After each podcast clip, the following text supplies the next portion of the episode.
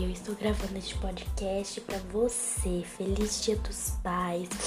Muito bom esse dia. Que Deus te abençoe neste dia de Dia dos Pais. Eu te amo muito.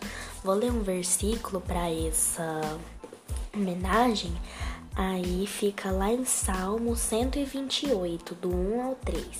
Se você quiser acompanhar na sua Bíblia, Feliz aquele que teme a Deus, o Senhor, e vive de acordo com a sua vontade.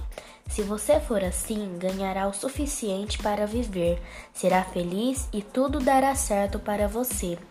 Em casa, a sua mulher será como uma parreira que dá muita uva, e em volta da mesa os seus filhos serão como oliveiras novas.